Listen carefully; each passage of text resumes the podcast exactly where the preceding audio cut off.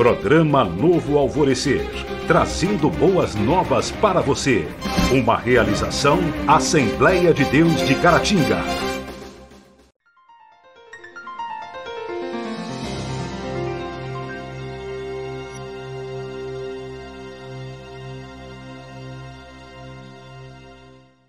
Paz do Senhor, meus irmãos, é um prazer estar com vocês. Sou o pastor Gilberto, pastor da, da nossa igreja Assembleia de Deus do Tempo Central. E para nós é um privilégio muito grande estar aqui com os irmãos para comentarmos a nossa lição da Escola Bíblica Dominical.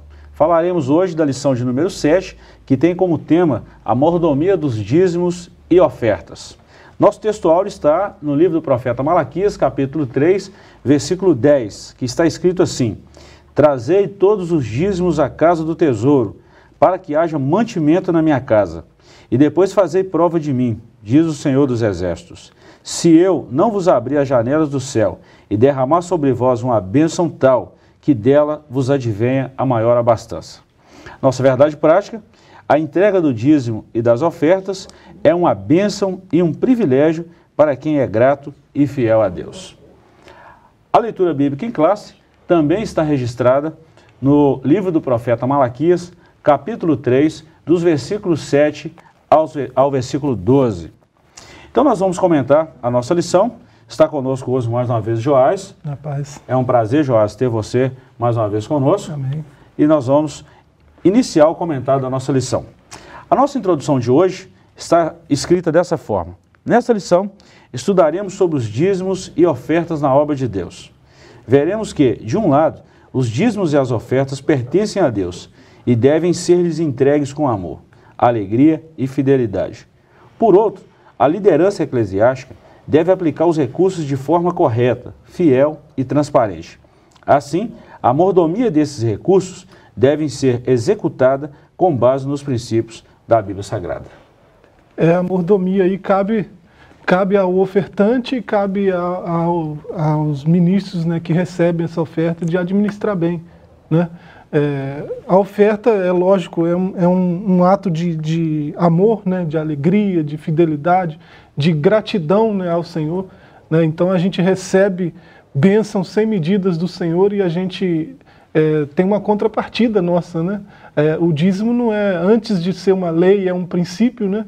e antes de ser um princípio, é uma oferta. Né? O dízimo também é uma oferta que você devolve ao Senhor por gratidão aquilo que, que Ele te dá com tanta liberalidade, né? Então, é, é, deve ser feita uma mordomia aí correta, né? E é bom lembrar, Joás, que, e a todos os ouvintes, é bom lembrar que esse termo, mordomia, que nós estamos estudando durante essa, esse trimestre é. todo, ele vem da palavra economia, ou seja, a gestão desses recursos na obra é. de Deus. Isso é muito importante. Então, essa lição de hoje está em praticamente três tópicos fundamentais, né, Joás? O capítulo primeiro aí, né, o tópico 1, um, é, as fontes do recurso da igreja local. Depois, o segundo capítulo, a base bíblica para os dízimos e ofertas. Aqui nós vamos estudar tanto no Antigo como no Novo Testamento e também nos dias atuais. E o tópico 3, o capítulo terceiro, a mordomia dos dízimos e das ofertas na igreja local. Interessante. Vamos, vamos lá no primeiro capítulo? Isso aí. Então, o primeiro capítulo está subdividido em três tópicos: dízimos e ofertas, que é o tópico 1, depois o cuidado com os recursos externos e outras fontes de recursos. É, sobre os dízimos e ofertas aí, né, que é o primeiro tópico, né, é, vai falar aí da, da, da, legitimidade que há né, é, em fazer isso. Né, e vai citar alguns textos, como Levítico 27, Malaquias 3.10, né, que a gente já, já falou aí na introdução né? e vai dar alguns textos também no Novo Testamento, né? Mateus 23, 2 Coríntios 8. É, então, é, é, não é uma coisa assim, ah, era coisa lá da lei, né? era uma obrigação da lei, uhum. e agora a gente não tem mais nada com isso, não faz mais, mais parte da, da, do tempo da graça, né? não precisa dar o dízimo hoje e coisas do tipo. A gente costuma ouvir coisas desse tipo. Né? É um assunto muito discutido, né, Joás? É um é. assunto muito discutido e assim é, numa grade curricular teológica, é um assunto muito, muito extenso, de certa forma até polêmico por alguns líderes cristãos, e que vinculam essa prática do dízimo só ao Antigo Testamento. E a gente vê na Bíblia que não está restrito só ao Antigo Testamento. É, muito claro, né, os textos bíblicos apresentados aí. Né? É claro que tem tantos outros, né? É, por conta de tempo, não dá nem para comentar isso tudo aí. Né? Só Mas, é, ressaltamos, é... só ressaltamos um, é, é, o, primeiro, o primeiro registro do, do dízimo na Bíblia vem com Abraão. Gênesis 14. E Abraão viveu num período antes da lei. Abraão experimentou a graça antes da lei. Então, assim, são, são assuntos que serão discutidos no decorrer é, dessa lição, que acredito que vai ser de grande valia aos nossos ouvintes. Com certeza. É? Então, dentro desse primeiro tópico aqui, dízimos e ofertas, vamos destacar algumas coisas aqui. A igreja local tem como fonte legítima de recursos os dízimos e ofertas. Sem eles, muitos trabalhos ficariam inviabilizados. É impossível gerir toda a parte organizacional da igreja sem esse recurso. Claro, como é que a igreja, a igreja é um organismo, né? Ela tem, como um organismo, tem é, necessidades, né? E necessidade de, de vários tipos, espiritual, necessidade material também. Né? As, as, necessidades espirituais, a gente tem as ferramentas para suprir elas, né? É, o próprio Senhor supre essas necessidades espirituais, né? É, e as necessidades materiais é, são supridas pelo Senhor também, mas é, tem a parte do agente humano né? nesse, nesse, nesse sentido. Né? Então, é, o fiel que devolve o seu dízimo, que entrega a sua oferta, ele contribui para a manutenção. Né? A igreja paga luz, paga água, né? paga os ministros que estão em tempo integral. Né? Então, é, é, preciso ter esses recursos materiais, né? e precisa vir do material mesmo. E é bom destacar, Jorge, você tocou num assunto muito interessante, que a igreja ela atua em duas frentes. A igreja ela é o organismo vivo, é. que é o corpo de Cristo, mas também é a organização, é, que é, é formada por nós seres humanos. E como organização, ela depende desse recurso para claro. sobreviver. Enquanto estivermos aqui na Terra, dependemos desse recurso para sobreviver. Interessante, Joás, que dentro desse tópico primeiro aqui, desse primeiro tópico aqui, né, é, tem um texto aqui muito bacana, que está fundamentado nos textos que você mesmo já citou, que o fundamento para essa legitimidade está é, ao longo do, do, Antigo Testamento todo, mas também está no Novo Testamento. Isso não nasceu e ficou restrito só a um período. É, aqui que a gente entende, a, a, o senhor citou aí Gênesis 14, né? É, a gente entende a questão do princípio, né? O, antes de se tornar lei, lá em Levítico, parece que é Levítico 12 também, né? Antes de se tornar lei, o dízimo era um princípio, né? Você vê que Abraão deu o dízimo de tudo a Melquisedeque, né? Lá em Gênesis 14, 20, né? É o primeiro lugar onde aparece macer, né? A, a palavra para dízimo, né? Que é décima parte, né? É, então é a décima parte do que ele é, conquistou naquelas batalhas ali, ele entregou ao sacerdote. Né? Então, é, e depois você vê é, Israel, né? era Jacó ainda, é, ele fazendo é, um pacto com o Senhor, se o Senhor me abençoar, se for assim, se for assado, né? É, eu vou entregar a décima parte de tudo. Né? Ele fez um voto ao Senhor que entregaria o dízimo de tudo né, ao Senhor. Então é um princípio, antes de ser lei, é um princípio. Né? Então, é, é, só se tornou lei porque já havia o princípio. É, a mesma coisa acontece com o sábado e outros princípios. Né? É, então, é, é, muito maior do que a lei. Quem usa esse argumento, é, por mais brilhante que seja, quem usa esse tipo de argumento de que era coisa da lei, né, não é da graça, é, se esquece disso, que antes de ser lei é princípio. Né? E olha que coisa interessante, dentro da própria lição, não se trata, portanto, de uma prática que começou por imposição de uma pessoa não foi isso. Ou de um grupo ou denominação, que antes nem existia isso. O, é, é essa, essa frase, o denominacionalismo, isso veio surgir em 1789, ou seja, até então não, não existia isso, essa prática, né? essas placas de denominações, mas pela necessidade natural da obra do Senhor. Então é por causa de uma necessidade, é. a manutenção da obra. É, essa necessidade material é suprida aí no, com os dízimos e com as ofertas. Né? Avancemos. É, nós temos aqui no tópico 2 é, o cuidado com os recursos externos. Fala para a gente um pouquinho disso aí, vamos discutir sobre isso.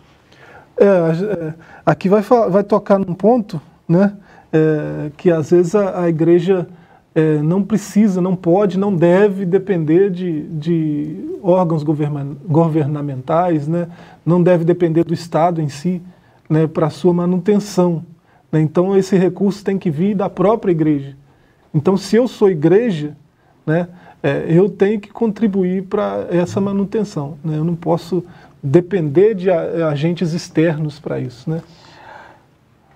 Na parte 3, é, tem outras fontes de recurso. Se a igreja local tiver um certo social de amparo às pessoas vulneráveis, não há impedimento para o poder público enviar recursos para tal ação social. Como no nosso caso, por exemplo, nós temos o nosso asilo, é. que, que recebe muitas pessoas das nossas, das nossas organizações, das nossas igrejas, né? É. E que também depende desse recurso. É, e até pessoas de fora da igreja, outras organizações de fora da igreja, às vezes contribuem para a manutenção do, do recanto, né? É, e deve ser assim, não tem problema, né? Pois bem, nós vamos a um breve intervalo e daqui a pouco voltaremos com o ensino ou com o estudo do segundo tópico da nossa lição.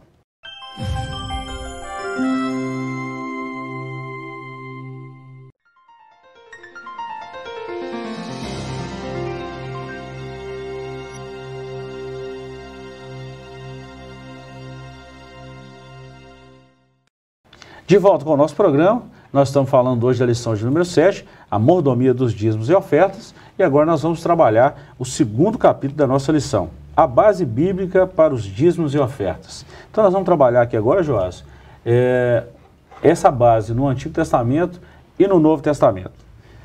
Muitos acham ou acusam de legalismo os que observam a disciplina do dízimo e das ofertas. Entretanto, veremos que a origem do dízimo é anterior à lei e que o legitima é o sentimento de gratidão do fiel ao seu Criador. Já falamos sobre isso no início. Pois é, você não vê, você não vê Melquisedeque pedindo dízimo ou, ou ordenando, né, ou colocando como imposição, né, força de lei para Abraão. Ele, ele faz voluntariamente, gratuitamente, né, como forma de, de louvor, de gratidão né, ao Senhor que que deu vitória a ele naquelas batalhas. Então, é, o princípio aí é a gratidão. Né? É, esse, esse princípio do dízimo, que depois se tornou lei lá em Levítico, né?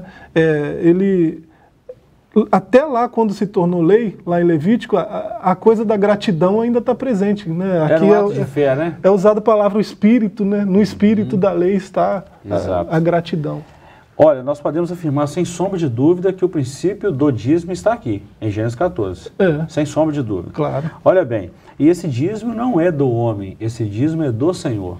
É. Melquisedeque ele tipificava o sacerdócio real de Cristo. Não tinha princípio, não tinha genealogia, de princípio nem fim. É. Então esse dízimo, como diz o ponto, o subtópico 1, 2, esse dízimo é do Senhor. Tá? Nesse sentido, quando entregamos ou devolvemos o dízimo, não restituímos nada para Deus nem fazemos barganha com Ele, pois, como percebeu o rei Davi, tudo vem de ti e da tua mão tu damos. O dízimo é do Senhor. Então é. nós simplesmente devolvemos. É citado aí 1 Crônicas 29, né? Exatamente, 29, 14. 29, 14. É, você vê que é, é, interessante notar essa, essa situação de Melquisedeque, né? É, que é um, um sacerdócio maior do que o Levítico até. Certo. Né? Porque até o, o, apóstolo vai dizer isso depois, né? Ele vai, o escritor, os hebreus vai confirmar isso depois também, né? Vai dizer que é, o próprio Abraão ainda estava em Melquisedeque, né? É, Levi ainda estava em Abraão quando, meu, quando Abraão ofereceu a Melquisedeque aquele, aquele, aquele dízimo.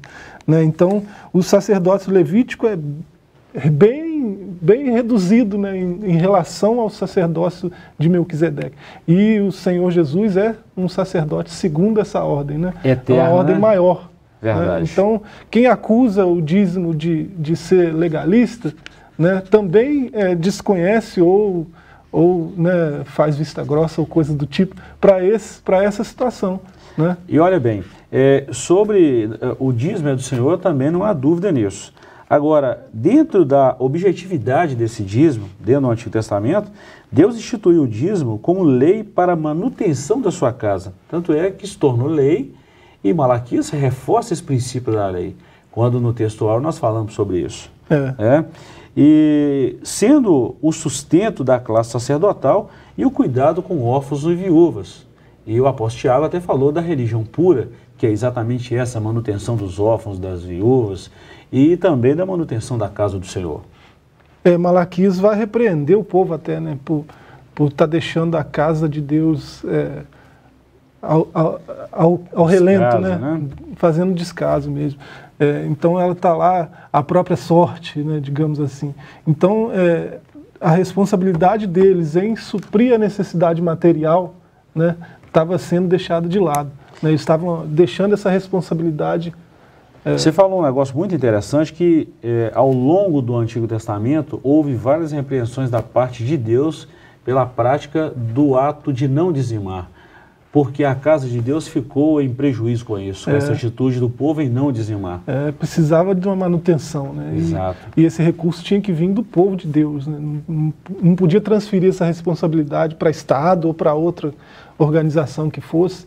Né? É, é, responsabilidade do povo de Deus, manutenção da casa de Deus. Né? Ou seja, Deus dava o recurso ao povo e o povo retornava esse recurso para a obra de Deus. É. E numa parte bem menor do que era dispensada a eles diretamente é, de Deus. A décima parte. A né? décima parte. Era para o sustento dos levitas, era para a manutenção da, da, das coisas mesmo do templo né? E, e, tudo mais. Você vê em Números 18, 23, né? não está citado aí, mas a, os próprios levitas davam o dízimo do dízimo que eles recebiam. Então, Exatamente. você vê, nem os levitas quebravam esse princípio, não é lei, é princípio. Né? É um então, ato de fé.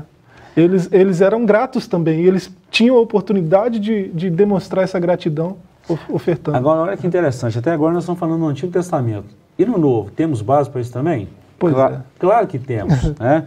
Olha o que, que a própria Bíblia diz. Está escrito na Bíblia, o dízimo no Novo Testamento. A Bíblia mostra que os fariseus, que é o segundo tópico aí, né? É, eles eram rigorosos quanto à entrega dos dízimos. Esse entendimento está presente nas palavras de Jesus. Há alguma dúvida se até os próprios fariseus, na época de Jesus, em um Novo Testamento, tinham essa prática? Pois é. E, e Jesus reforça né, a, a, entrega do dízimo. Né? Ele diz: Ai de vós, escribas e fariseus hipócritas, hipócritas, pois que dais o dízimo da hortelã, do endro e do cominho. Entretanto, ao, ao mesmo tempo declarou: Desprezais o mais importante da lei, o juízo, a misericórdia e a fé. Deveis fazer estas coisas e não omitir aquelas. Né? Deve deve entregar o dízimo da hortelã, do endo, do cominho, né? mas não deve desprezar o juízo, a misericórdia e a fé. Né? Então, é, é, o Senhor está legitimando, ele não está é, criticando né? nem abolindo o que eles fazem de dar o dízimo da hortelã né, e tal. É, ele está reforçando isso, mas dizendo que eles estão sendo hipócritas, dando é, olhando só para o aspecto legal né, e, e, desprezando o aspecto emocional, digamos Eu assim. observo muito nisso, Joás, e nossos ouvintes, que isso é um princípio, isso é uma doutrina bíblica. E doutrina bíblica é imutável, é invariável, é, é atemporal. É muito maior do que a lei, né? Muito maior, é. muito maior. Vamos seguir. É, o dízimo também era necessário para manter o ministério em tempo integral que também os levitas ficavam por conta do trabalho, é. né, ficavam por conta das atividades ministeriais. Era o povo responsável pela manutenção do santuário, do tabernáculo, do sacrifício, etc. Ficava extremamente 100% de tempo integral. E esse dízimo servia para a manutenção dessa, dessa, desse, dessa tribo de Levi, que, daquela família que era responsável pelo sacerdócio na casa do Senhor. É, por que, que, por que, que os, os filhos de Israel tinham é, é, isso foi imposto como lei, né? Porque é, se voltar a história lá no Egito, né, quando o Senhor é, mandou a, a, última praga e todos os primogênitos foram mortos, né, os primogênitos de Israel foram poupados.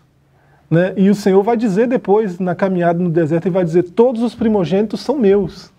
Né, mas os da tribo de Levi, eles substituíram os outros primogênitos. É, é como se fosse é, o dízimo dos primogênitos, o dízimo Sim. do povo. Né? Os primogênitos de todo o povo deveriam ficar a serviço do Senhor. Né? Deviam ficar em tempo integral, trabalhando na, na casa do Senhor. Mas aí Deus escolheu uma tribo para fazer isso. E que é necessário para o é, bom andamento da obra de Deus. Precisa de haver esse, esse serviço. Pois é. Então, esses outros que foram poupados, eles, eles foram poupados disso, eles devem sustentar quem está fazendo isso. Porque está no lugar dele, era ele que era para estar tá lá servindo. E junto com os dízimos, nós, nós vemos também a manutenção da assistência social e das ofertas, que é paralelo ao dízimo. É, as viúvas, os órfãos, né, precisam de assistência, e essa assistência material né, deve vir desse caixa, né, das, da, dos dízimos e das ofertas, esse dinheiro que é depositado aí. Da mordomia, vai. desse, desse serviço, Isso. dessa gratidão, desse ato de fé que é o dízimo. Veja a importância, né? Então, estamos chegando ao final de mais um bloco, nós vamos para mais um breve intervalo e daqui a pouco voltaremos com o terceiro tópico da nossa lição.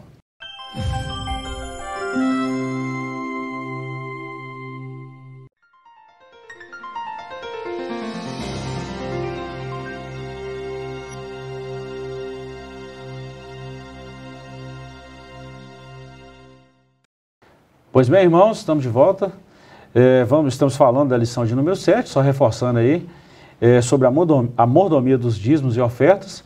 E agora nós vamos para o terceiro tópico da nossa lição, a mordomia dos dízimos e das ofertas na igreja local. Até então, Joás, nós estávamos falando sobre a base do Antigo Testamento, do Novo Testamento, e agora nós vamos falar um pouco da administração desse dízimo na igreja local. Isso. Ainda há uma discordância muito grande por parte de alguns como é a transparência, como é a administração desses dízimos, e nós vamos ter a oportunidade de esclarecer alguns pontos aqui, não é mesmo? Isso. Olha bem, é, dentro do primeiro tópico, está registrado dentro da nossa lição, né, como deve ser a entrega dos dízimos e ofertas na igreja local. Ponto 1, um, com gratidão a Deus. É o que nós estamos falando desde o início. Gratidão é o que está no, no, no, princípio moral que a gente falava aí de Abraão, né?